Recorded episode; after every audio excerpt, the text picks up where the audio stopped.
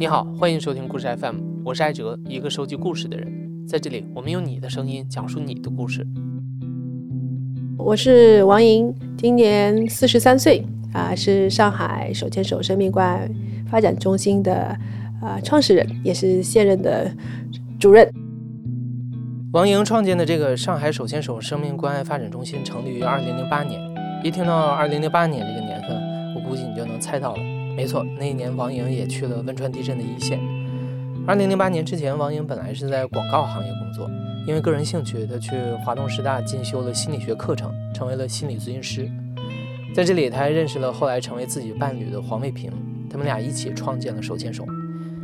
二零零八年被称为是中国的公益元年，很多公益组织的创建都可以追溯到那一年。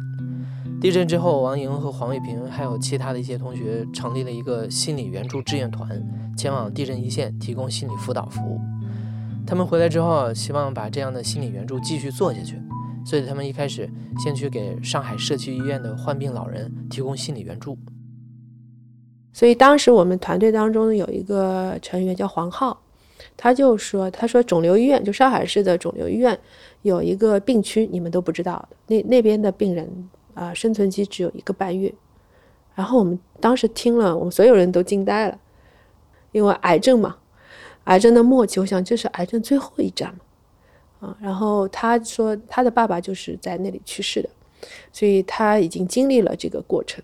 然后他说那个病区里边的。”家庭的，不管是生病的人还是家属，都非常非常的消沉，啊，整个病区就是死气沉沉的，然后一点活力都没有，好像似乎所有的人都在那里等死，啊，然后医生和护士也很忙，他也没办法就是照顾那么多的病人，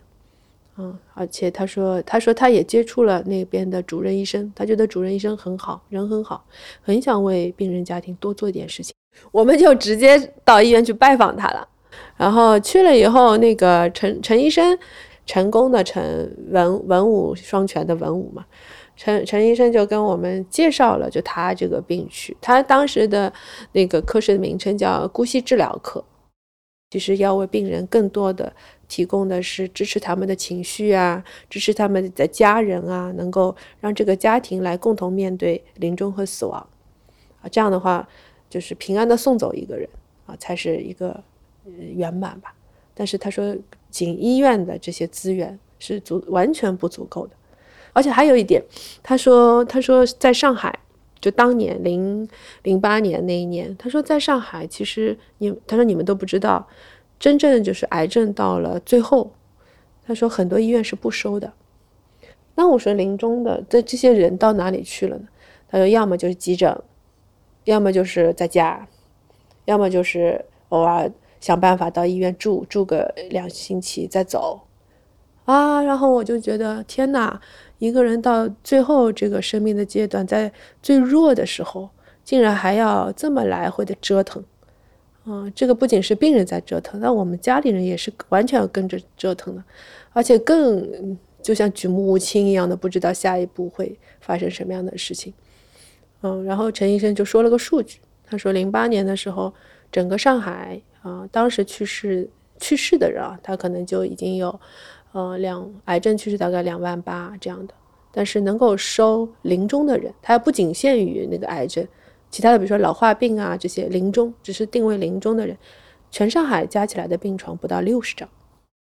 陈文武医生从二零零六年起就在复旦大学附属肿瘤医院开展姑息治疗，这是中国三甲医院当中第一个成立姑息治疗专科的医院。这个时候，王莹开始接触到临终关怀这个概念。临终关怀也被称作是姑息治疗、安宁疗护或者缓和医疗，是指为疾病中末期或老年患者在临终前提供身体、心理、精神等方面的照料和人文关怀，帮助患者舒适、安详、有尊严的离世。其实，中国大陆在上世纪九十年代是有两百多家医院提供临终关怀这样服务的。但是随着医院的市场化改革等方方面面的原因影响之下，这个服务逐渐萎缩。到了二零零八年，连上海这样的一线城市也只有不到六十张床位了。临终关怀毕竟是建立在医疗的基础上的，所以主要的功能服务啊，理应是由医院来主导推动。但是医院在这方面动力明显不足，一方面是因为医院也需要生存，提供临终关怀服务的投入大，收入少，对医院来说很不划算。另一方面是缺少医护人员，因为大部分的医护人员还停留在治病救人的观念当中，他们更关注的是能治愈的病人。对于不能治愈的病人，他们就缺乏动力。所以，像程文武这样的医生可以说是势单力薄，他需要各种职能的人配合，才能把临终关怀做下去。就是我举个例子，比如说在台湾，他们的三甲医院的社工部，呃，社工的人数要达到将近三十位，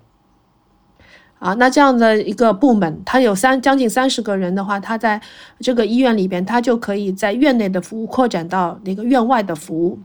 然后可以提供很多的需求的评估，然后社会资源的这样的整合对接。但是放到我们中国大陆的呃三甲医院来看，一个医院它的社工部达到五位，这个已经是顶配了。呃，通常他一个三甲医院里的社工只有一到两位，所以你说他可以做多大的事呢？他很很累啊啊！所以他更多的就需要有外部，最好这个社会上有其他的组织的存在，或者志愿团队的呃受管理的志愿团队的存存在啊，能够和他和来合作。这样的话，他的那个延展就可以发挥出来了。王莹和黄卫平这样的志愿者机构愿意来配合医生提供心理辅导等支持，所以陈文武医生和他们一拍即合。然后陈医生他成立这个科室是零五年，他已经做了三年嘛，很努力的，因为他那个科室也不赚钱嘛，就是那种。然后我我当时黄老师，我记得那个场景，就黄老师就站起来跟陈医生握手。他说好，那我们就承诺，我们也跟你一起做三年，啊，所以我们就开始了。然后进了病房以后，发现一个很违和的事情，就是，呃，心理咨询师他做心理咨询的时候有一个强调说，我要来访者主动，但是病房不是了，你做志愿者，你跑到病房，你去等在那里，没人会来找你的。一病房里的人不知道什么叫志愿者，第二个也不知道你们想干嘛。然后你还要我自己来找你，我找你干什么？你又不是医生，又不是护士，我找你干什么呢？所以，当我们作为志愿者进病房的时候，一开始就遭遭到大量的拒绝，就别人就以为你是这种推销的，你只要一出现那个门口，里边的人就说不要过来，不要过来，我们不要，不要，不要，不要，不要。我第一个服务的对象是一个大姐，那四十几岁的。其实一开始我见到她的时候，我觉得她已经快六十岁了。后来看到她年龄，才知道她才四十出头，就跟我现在这个年龄一样。但因为她一直生病嘛，所以那些治疗就搞得她头发已经是花白，人看上去很苍老啊。然后他之前我们在服务的，我们每次服务不是都有记录嘛？包括嗯，这个病房的这个病人，他是是拒绝我们还是接受我们，我们都要写下来的。他是一直拒绝的，拒绝我们大概三四次。后来有一次跟他一他一个床一个病房的。呃，另外一个床位的人，他是接受志愿服务的。那那次我记得很清楚，我就跑到房间里边去找另外一位接受服务的人。哎，跑进去那个床是空的。结果这个大姐就看着我，她说她去做 CT 了。我说好的，谢谢你，我就转身走了，你知道。但我还没走出病房的那个门口的时候，我突然想，哎，你今天不是一个人吗？那要不试试，然后就转回去，我就问他，我说我们是，我就跟他介绍，我说我们是志愿者，他说知道的。然后我说，哎，那呃，你考虑呃，我们也一起聊聊天嘛，对吧？然后他就想了想，他说好的。哦，我说那么好啊，对，就是从那次开始的。后来我就理解他为什么从那一次开始，是因为他的病情恶化了。然后，嗯，我后面才知道他是一个单亲的家庭。就她，她老公很早就去世了，她很苦的。她是属于就是怀孕的时候，她老公就意外去世，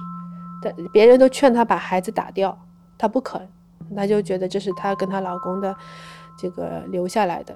结晶的，所以她坚持把孩子生下来了。后来也没有再结婚，她就一个人就是把孩子带大。然后她孩子就是每天放学以后就会跑到医院里边来陪着妈妈，就是一边做作业，然后陪着她吃饭。啊，作业做完，饭都吃完，再一个人回家啊。因为想到他的孩子会放学来，我们就会把服务延长到晚上，就把时间调整，根据他来调整到晚上的时间，然后跟他的孩子一起，就是让他们互相能够有更多的话题感啊，然后一起讨论啊，啊，然后关心他孩子的学业啊，啊，所以后来他就觉得说，嗯，他说你们志愿者挺好的，每次来我们的话题都多了，呃，平时他有时候他说这个小子就不跟我说话，来了以后没什么话了，啊，当时我记得在病房有个很鲜明的对比，就是这个是一个家庭，是他是接受了就跟我们一起的，然后还有一个家庭。那个家庭，呃，他不是单亲，他是三口之家。但是那个家庭里边，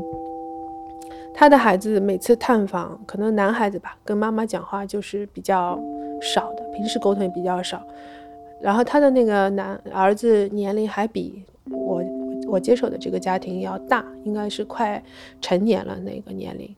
然后他每次就去了以后，就坐在床对面的一个椅子里边。看手机啊，或者怎么样，就不跟妈妈讲话的。然后直到他妈去世的那一天，就是他突然像，嗯，明白过来，永远没有妈妈，他就在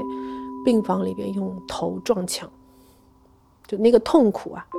就让他就是没有办法表达，然后只能用这种强烈的伤害自己的方式，头撞墙撞的全都是血。所以我们我们在做这个服务的时候，就那个对比就很强烈。这边是妈妈跟母子一对母子，他们能够相互的，嗯，沟通表达。到后面，因为他妈妈是不能出院了，就是医生说已经不行了，因为出去你就有危险，就是马上有生命危险。因为他很挂念他孩子的生活，我们说那我们就跟你回家一次，啊，拍拍你在家里的生活。让你妈妈放心，然后同意了。我们说作为一个惊喜给你妈妈，先不跟她提，我们就跟他孩子约了一个时间，然后到他家里边去拍了拍他的那个家庭。他们是住在上海那种很老式的石库门的房子，石库门你知道，就是里边住了很多的人家，然后他们家就一间，小到大概就十个平方，然后家里就高低床。孩子睡下面，妈妈睡上面，就整个房间非常的非常的暗，看上去就是很旧的那种样子啊。然后这个孩子其实读书还蛮努力的，还有墙上面会贴奖状，也会贴自己喜爱的明星的海报之类的。所以我就感觉得到他们生活的那种平时的日常窘迫吧，啊，也能感受到他妈妈在比如说自己的治疗方案当中选择，他不得不考虑经济的这个问题。然后我们去他家，因为邻居其实知道他们家情况的，啊，正好有邻居经过，我们就采访邻居，家用 DV 机那种，去去采访邻居，然后还有一些邻居聚在那儿在打麻将，啊，然后也是谈到说，哎呀，没想到就是他的身身体现在那么差，所以也跟也也在我们镜头面前就表达意思说。让他放心，就他孩子在这里一个人的话，他邻居都会相互照顾的，啊，然后我们后来就把这个，我们也没有什么剪辑的本领啊，就把这个原版刻成光碟 给他看，然后后来我问他儿子，我说你妈最喜欢哪一段？然后他说最喜欢搓麻将，就他就觉得自己再也不可能回到以前的日子里边，但是看看这个就觉得很开心。有一天，他妈就去世了。嗯，去世的那一天，我们不在医院，然后是外婆，嗯，跟我们讲，说他妈妈去世了。当时我们问他的就是，嗯，当时他最大的心愿是什么？他当时就跟我们讲说，他就想回家给他儿子烧一顿饭。啊，就这个心愿也是我们，我跟我们很多。同伴都哎，心里很有触动的。你说人到临终，你说他还要什么名啊利啊？不是的，他心里挂念的就是他最爱的、最想想想念的那个人，然后就想为他再做点事情啊，能够在自己离开这个世界之前。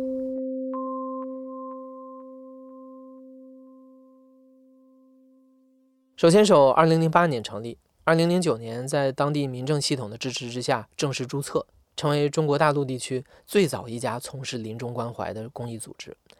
他们从社会上招募和筛选志愿者，经过培训之后，进入医院提供临终关怀服务。在没有疫情之前，手牵手和上海十一家医院合作，主要给病人提供三个方面的服务：一是日常的结对探访，志愿者在病房以床号为单位和病人结对，给病人提供一个基础的陪伴；二是病区活动，基本上每个月都会搞一次，串门分享做操，不仅病人能参加，家属、医生、护士还有护工都能参加，这是为了给病区创造出一个共同生活的氛围。第三个就是家庭心愿活动，根据病人和家庭的需求，帮助他们完成一个心愿。一四一五年的时候，应该是，就是当时这个病人是个大哥，嗯，他当时是医生直接跟我们讲的，他说这个病人特别奇怪，就家里根本没有人，他就一个人来住院的，然后躺在那里也没有人来看，然后家里人他们不是还要付钱吗？他付钱一开始是他自己付的，进来的时候。然后后面他说他家里那边也有人说划账，就人不来，你知道，就直接跟问医生我能不能银行划账给你们。所以医生就跟我们讲说，哟，这个家庭看来特别倒霉嘛，就是这个人啊都没有家人来看望的，估计家庭关系很糟糕很糟糕，要么就是要么没结婚，然后希望我们志愿者多关心一下。然后我们就就组了一个小组，嗯，跟他去交流。当时我见到他是那个，他也是好像四十出头，四十出头的，然后但是已经很瘦了，然后皮肤已经发黑的那一种，啊，但他精神还是可以的。然后跟他交流的时候，我们才知道，嗯，他有一个姐姐，他姐姐是每周会来探望他两次，所以我们看不到他姐姐，就是我们服务的时候是在周末嘛，然后他姐姐是在一到五之间。然后医生也不一定碰得到姐，因为他姐姐是在晚上过来的，啊，然后我们知道啊，他是有姐姐的，后来才知道他是结了婚的，有老婆有孩子，啊，所以我们就觉得，哎，怎么会？既然家庭是成员都有的，为什么却没有人来？就家里人为什么没有来？所以我们小组我们就讨论这个事情，先从姐姐这个点去了解一下他们家庭的情况。然后一了解 出事儿了，就是他姐姐就特别生气，他说：“原来我的弟媳妇都不来看的，他原来不知道。”然后他就他就说：“我要去骂他。”我们说别，我就给他一个大哥的老婆打电话。他对方一开始是很很防御的，就是你谁呀，对吧？你突然给我打电话，然后还说医院的事情，说我老公的事情啊。后来我们我就跟他讲，我介绍我们的背景啊。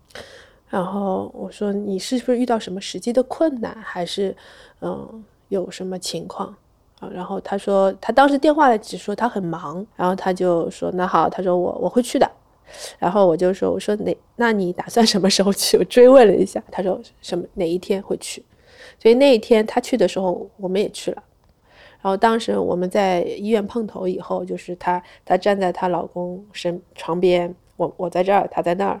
就是她跟她老公讲了几句话，就是也明看得出夫妻之间沟通呢是比较少了一点啊。然后过一会儿，她说：“她说我，她说我要出去了，要走了。”后来我就跟着他一起出去了。我说：“你一来，大哥就很开心，对吧？整个就精神起来了。”然后他说：“他就跟我讲了，他说他很困难，就是家里因为老公生病，已经生当时已经生了五年了。”然后五年基本上家里的积蓄都用完了，现在他说家里的收入就靠他一个人工作，啊，他的工作呢是做财务工作。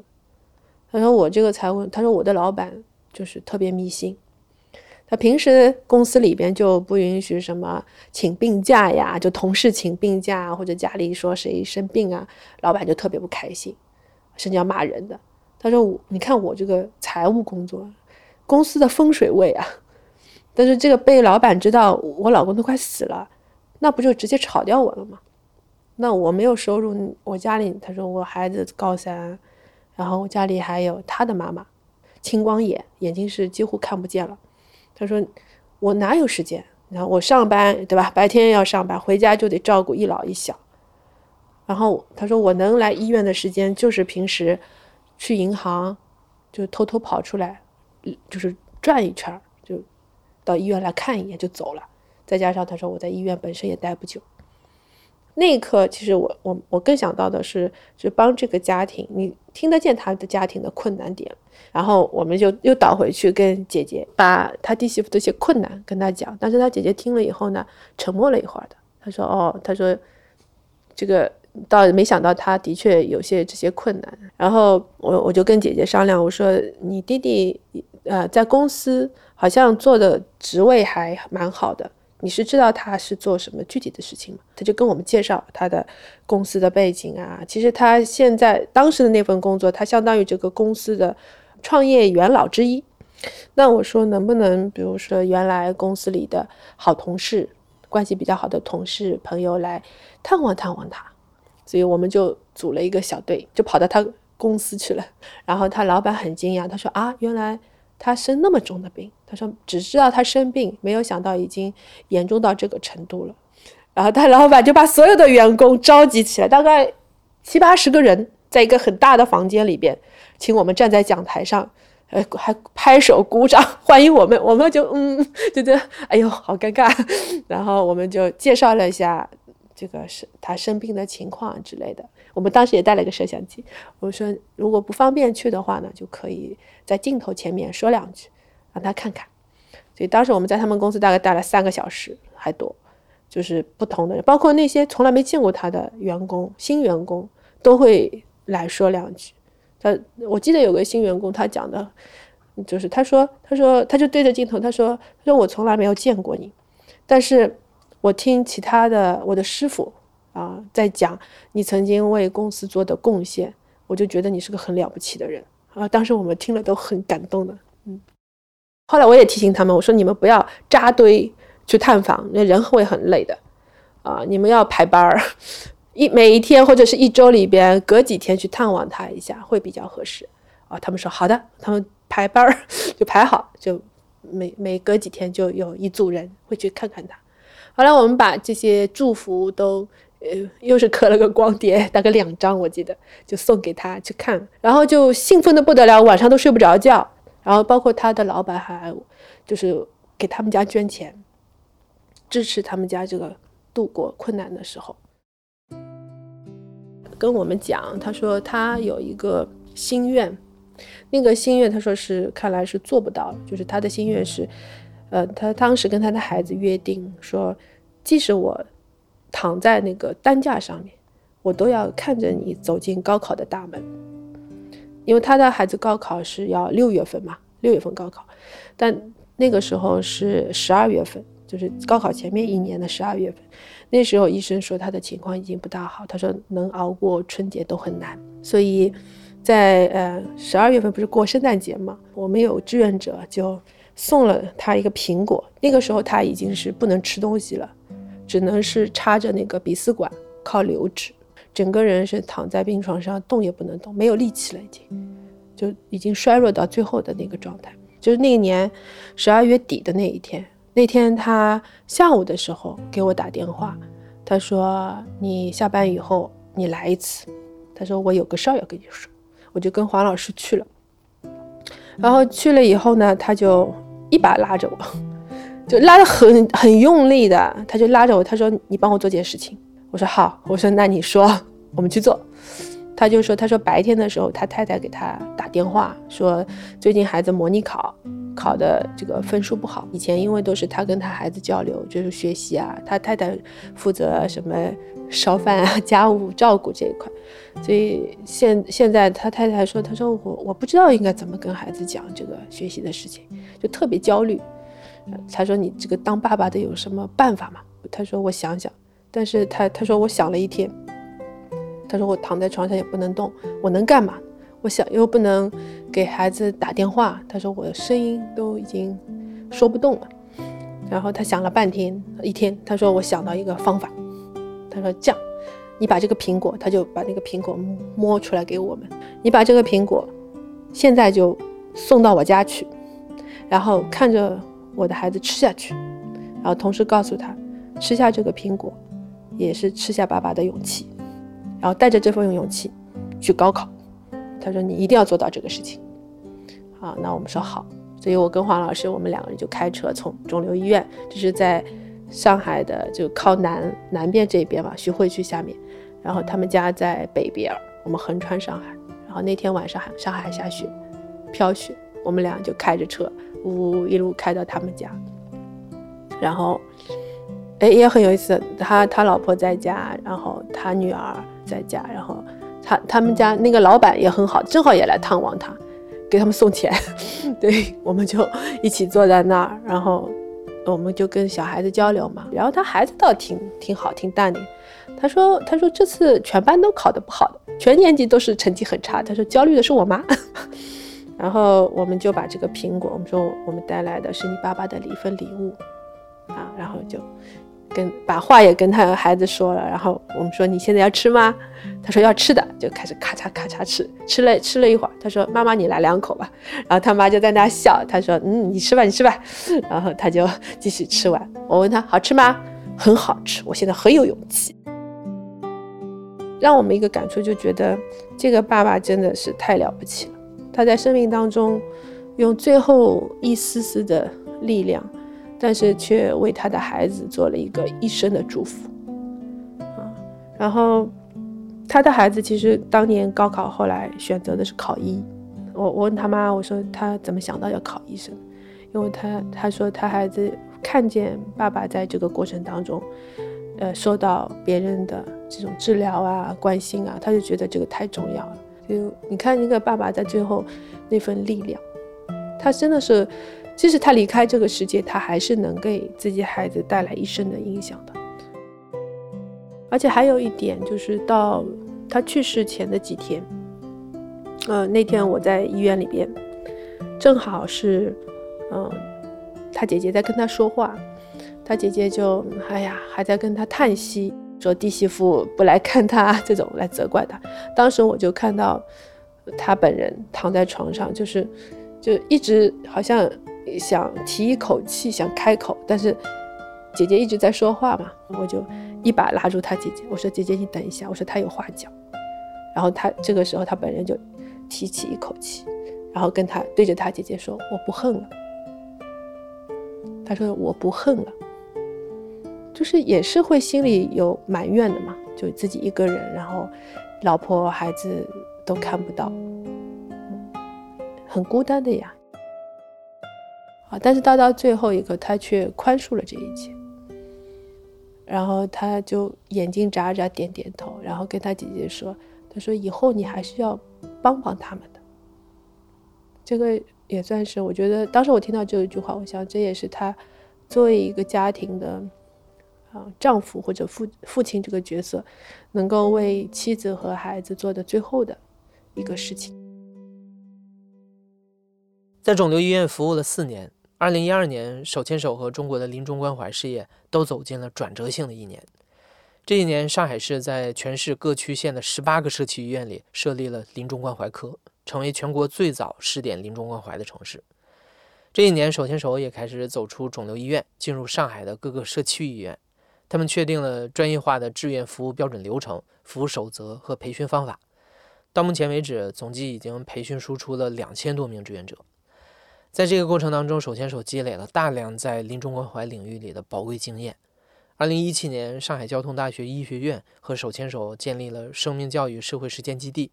疫情发生前的每一年，王英他们都会去学校给医学生讲解临终关怀，把一手的实践经验传递给学生。除此之外，首先是我还走进了很多大学的社会工作系，从社会工作的角度，让学生了解如何服务临终患者和家庭。嗯，其实，在呃我的工作经历当中，蛮多的家庭，就是临终者的家庭，他在找到我们的时候呢，他们家里人临终这个时间已经比较短了。他通常我们遇不到，就是临终生存期预估在六个月左右的病人的，我们遇到的病人通常都是在一到三个月以内的，甚至只有几周。然后家属们在跟我们沟通之后呢，其实都挺后悔的，就是会埋怨自己为什么不早点来找我们。当时我我们其实对我来讲，我一直会觉得，呃，我们也觉得是困难。一方面，嗯，在我们长期的这种文化的熏陶下，死亡是个禁忌，然后它是被回避的，它是被忽略的，所以轻易我们不会去触碰这个议题的，除非是自己的呃家庭当中最直接，就是我自己家庭当中遭遇这件事情了，那是最直观、最猛烈的一个心灵上的冲击，才会嗯让让我这个当事人幡然醒悟，说我要去快速的去寻找这方面的信息和资源，要去为此做一些事情。第二方面呢，的确像我们这些组织。我们也没钱去做广告，所以能够传播的那个有效范围，嗯，以手牵手这个经历来看，我们就是靠口碑相传。的确，比如说手牵手得过很多奖嘛，然后也也被采访过很多次，嗯，在我们也看到了采访之后的效应，但是很快这些信息就就没有了，就过去了，嗯，所以如何让它变得持续有效，一直是。我们自己会觉得一个困难的地方。其实，通常找过来的家属都是很慌乱的，嗯，他们已经做了很多的自己的努力，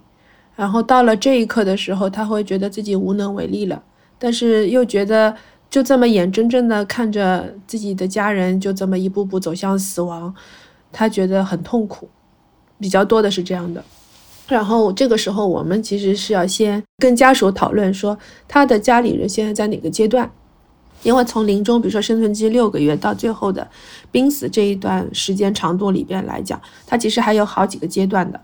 那要看他在哪个阶段，在这个阶段里边，他的身体状况，啊，意识到底是清醒不清醒，都有都是要看的。判断临终者的身体状况是第一步，但这一步其实很多家属都没法判断。反倒是很多家属反映，临终者出现了性情大变、脾气暴躁、难以沟通的情况。因为我们的传统文化里崇尚对疼痛的忍耐，很多临终者觉得这点痛算不得什么，而且这里面还有误区。有的人觉得吗啡等止痛的药物会导致人上瘾，所以不希望自己一世清明，在临终的时候变成了瘾君子。再加上不想给家人添麻烦，所以很多人不会跟家属说实话。这个时候，王莹和志愿者们就需要教育临终者：人的身心是结合在一起的，只有身体舒适的前提下，心才能安定。然后，当人的精力和情绪比较稳定的时候，我们说才能够进入到一对话当中，不然是很难进入到人跟人的对话的。那么，在进入对话的当中，才能够看到这个人本身他内心更多的想法、他的信念、他的各种需求，或者是还有各种。没有实现的，他想做没做的事情，那这个时候那些心愿啊才会浮现出来。王莹说，大部分人在临终时候的心愿都和钱没有什么关系，他们只是想最后再为家人或者自己做点什么。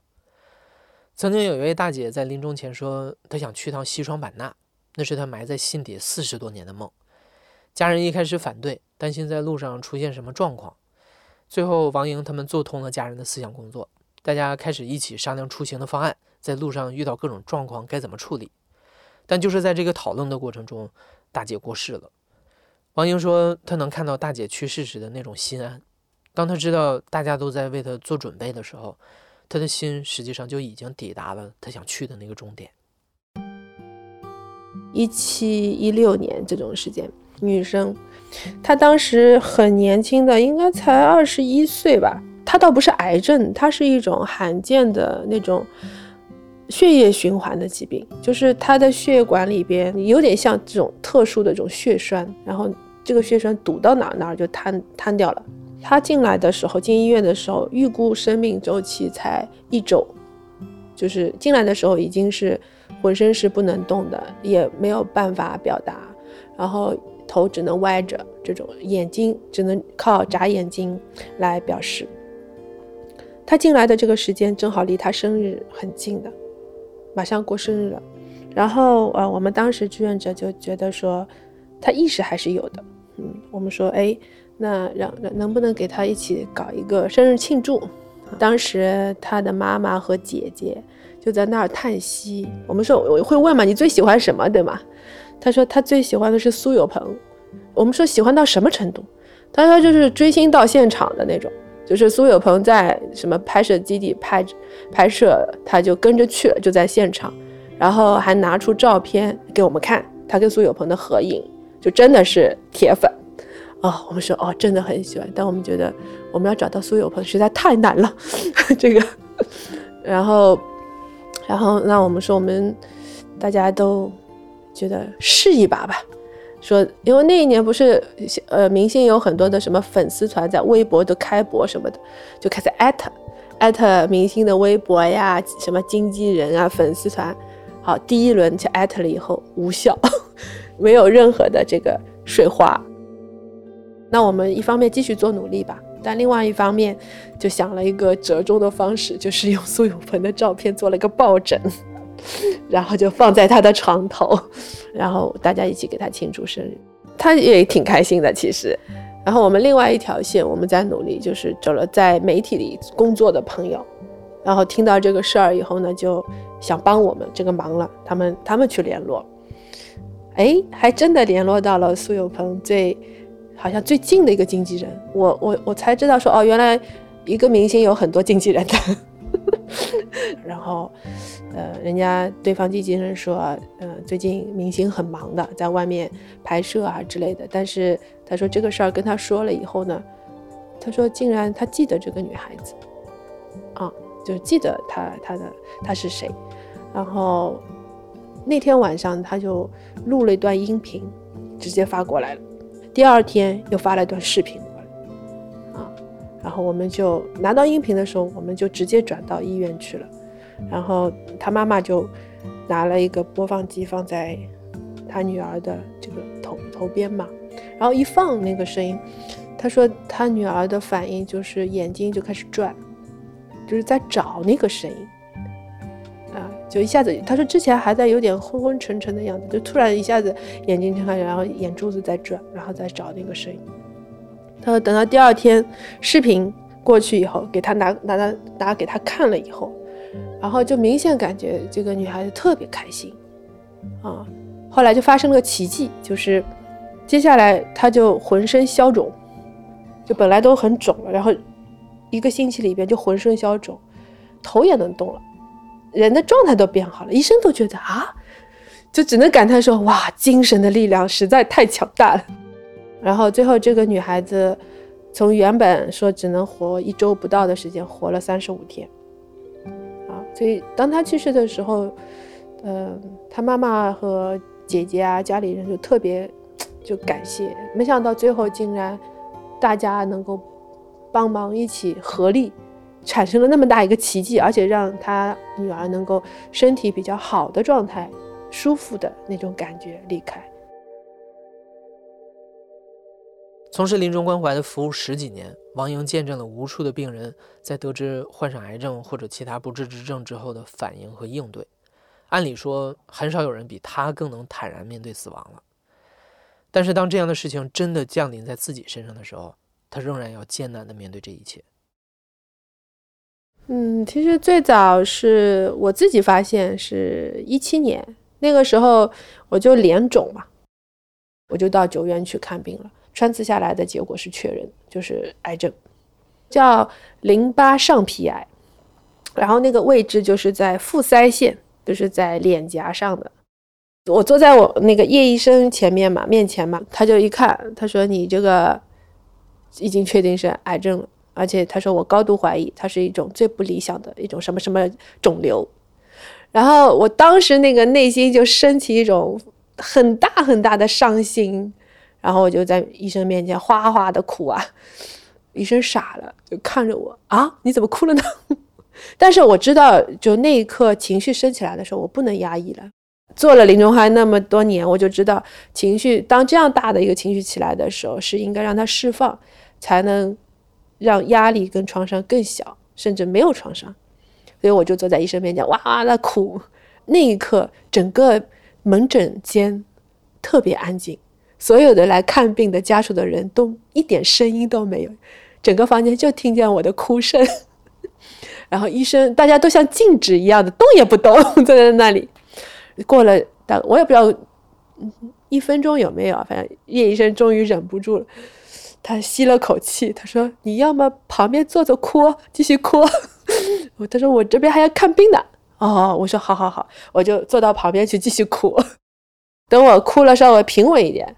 我就问我医生，我说我现在好，哭哭了差不多了，我再回来可以吧？他说啊，那你再来，我们再来谈，就这种。然后医生呢也说这个地方呢，他说就有就很不好，因为我们的脸颊很薄嘛，如果做手术的话，他说你是要破相的。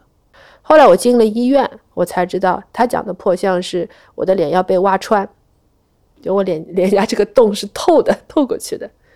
啊，然后还不止，就是当这个脸颊被挖穿的话，其实就是破坏了整个就是脸部的神经。它不仅是影响我没有办法做表情，它还影响我的眼睛，就不能闭眼。那不能闭眼的结果就是很快眼睛就会因为长期睁着，然后失明，还有就是口角歪斜啊，然后流口水啊这种。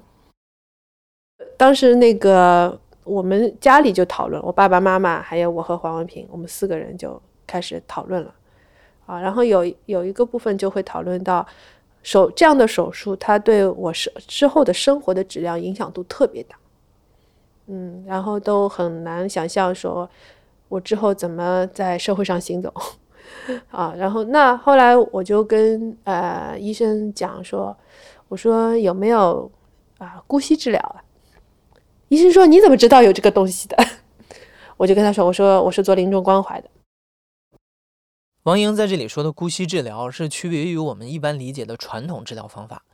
传统的治疗方法以去除病灶为核心目的，但对患者后面的生活质量考虑的比较少。姑息治疗就更在意后面生活质量的考量，所以更倾向于小范围的手术或者更小剂量的化疗、放疗。具体到王莹的例子，医生给他打了个比方，就好比是挖烂苹果。为了把肿瘤清除干净不复发，安全起见会扩大一圈来挖，那清除的面积就会比较大。但是姑息治疗的方式就是只清除肿瘤本身，这样的风险就是可能会留下残存的癌细胞。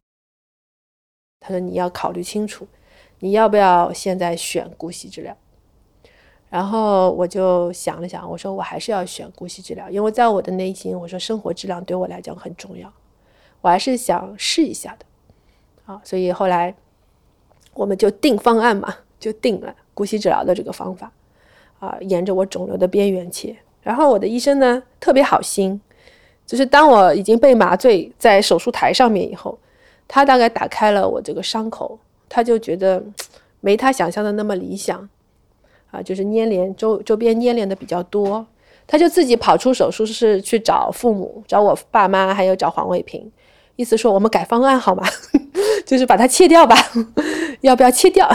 然后还好，就是我父母跟黄卫平，因为我们毕竟我父母是知道我做临终关怀这块工作，我们前面也开了家庭会议了，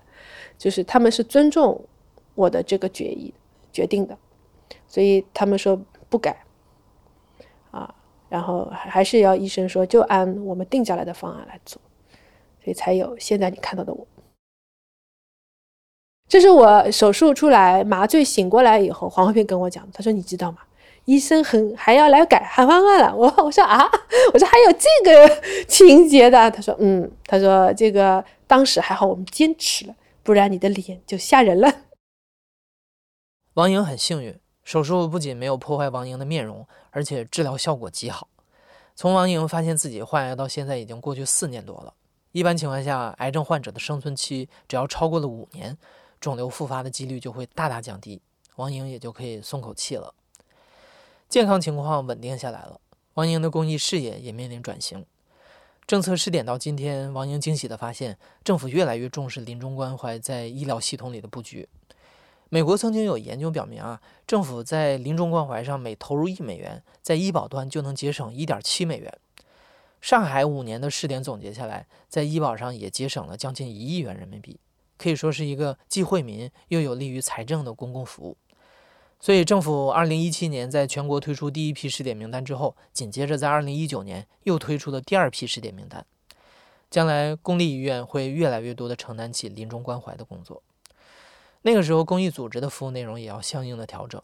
其中要解决的一个问题是人们对于死亡的观念和教育。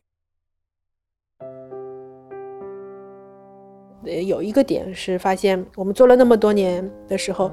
呃，资金始终是一个最困难的就那个时候，你看基金会里边也没有临终关怀这个支持的领域，然后政府的这种呃社会服务采采购也没有，企业的捐赠很少，就很多企业很怕我们这个议题，不吉利呢。对，而且有一些，比如说有些企业就是他自己是呃老板嘛，然后跟我们接触一段时间，要过阵子他家里出了事儿，他就再也不跟我们往来了。不光是捐助者有偏见，甚至潜在的受益者都有偏见。上海、杭州、北京等多个城市都出现过政府要在一个地方建临终关怀的机构，但是社区居民强烈反对和抵制，最后项目不了了之的情况。北京的松堂关怀医院就曾经因为居民的反对，先后七次被迫搬家。王莹的伴侣黄月平很早就在死亡教育方面做出过尝试。二零一一年底，他和合伙人丁瑞成立了醒来死亡体验馆，客人在这里可以通过模拟的焚尸炉体验死亡的感觉。但是后来因为无力承担运营费用而关停。王莹和黄月平从二零一九年开始花更多的精力在一个叫做“死亡咖啡馆”的沙龙活动上。这个活动每次有十几个人围坐在一起探讨生死议题，在这个过程当中，他们培训了很多死亡咖啡馆带领人，他们再把关于死亡的观念和讨论扩散出去。迄今为止，他们已经在五十九个城市开展了这个活动。嗯，当我生完病之后，我就会呃觉得说，呃，一方面就是服务了那么多年，啊，我的经验累积在那里，如果是他没有被啊，传递出去的话，嗯，他我觉得是一种可惜，也是挺对不起那些就是在服务当中教会我很多的人，就那些其实临终的人，他也教了我很多嘛。然后另外一方面，呃，我也更能认同黄文平讲的那个死亡教育的一个普及，它的重要性，因为每个人真正的愿意去服务的那个动力。它不来自于手牵手这个机构，也不来自于王莹这个人，它是来自于每个人自己内在的动力的。这个死亡的禁忌不是这个挂在墙上的那个东西，它是挂在我们自己心里的，在我们自己的脑海里的。那我们自己怎么去突破它？我们还是觉得要回应，就是我们属于自己的死亡，属于自己的临终，然后激发起自己有一这个动力去突破自己对死亡的禁忌。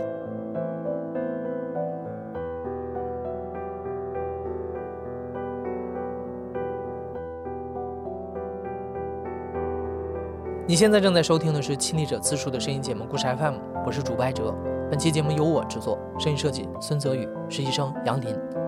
感谢你的收听，咱们下期再见。